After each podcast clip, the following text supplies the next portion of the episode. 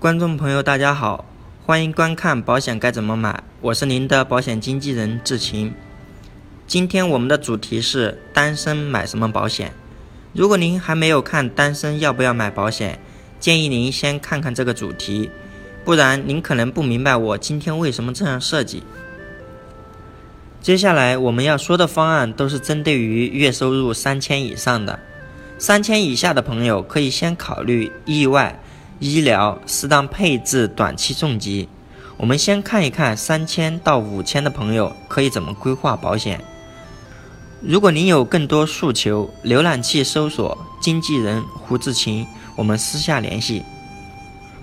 我们解决的第一个问题是报答父母的养育之恩。如果我们能平平安安陪父母到老，就没有必要做这个安排。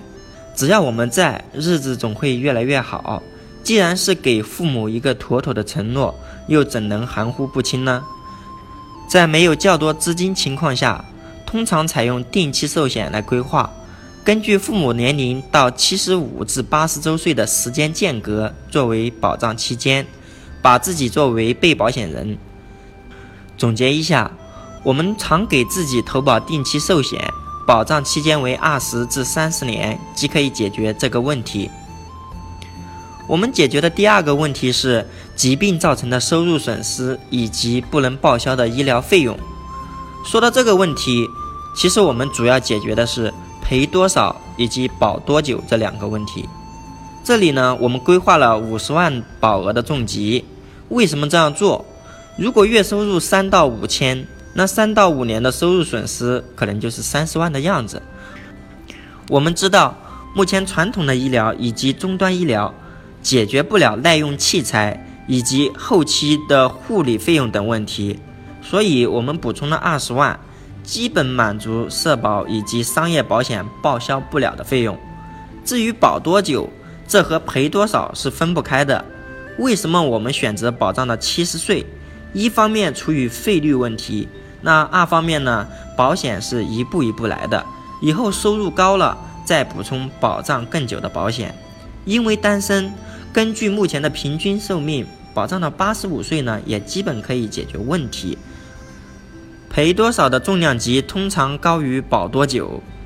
我们解决的第三个问题呢，就是意外，像小的意外发生的门急诊以及住院治疗，我们准备了一点一万。为什么准备一点一万？我们将在接下来要说的医疗这一块介绍。一般意外身故有五十万，自驾车、公共交通有一百万。自驾车意外就是驾驶或者乘坐私家车、租用车以及单位用车发生的意外。公共交通指的是乘坐地铁啊、火车、出租车、公交车、飞机、轮船等发生的意外。除了这两类呢，均属于一般意外。关于网约车，目前有保险公司将它归为租用车或者是公共交通，目前没有明确的界定。我们解决的第四个问题呢，就是医疗这一块。在这里啊，我们要强调一下，请务必配置社保，包括新农合、居民医疗以及职工医疗，不建议以个人身份参保职工医疗。可以用居民医疗保险加商业保险来代替。我们规划的医疗保险的保额呢是一百万。关于医疗保险保额问题，目前来看，在公立医院普通部治疗绝大多数重大疾病，社保报销结束后，商业医疗保险保障二十到五十万就已经够用了。我们选择更高额度，是因为担心以后的医疗费用有大幅度上涨。规划的这个医疗特点呢，就是不受社保限制，在社保报销后呢，免赔额一万以上的部分全额报销，而且价格低廉。不足之处在于它有一万的免赔额，指的是在我们社保报销后还有一万的门槛费，可以用其他商业保险报销或者是自付一万来达到免赔额的要求。月收入三到五千的朋友，整体方案规划如下：一、用定期寿险解决报答养育之恩的问题，我们保了五十万，交二十年，保二十年，一年交四百块钱。二，我们用重疾保险解决了疾病的收入损失、医疗费用以及陪护的费用。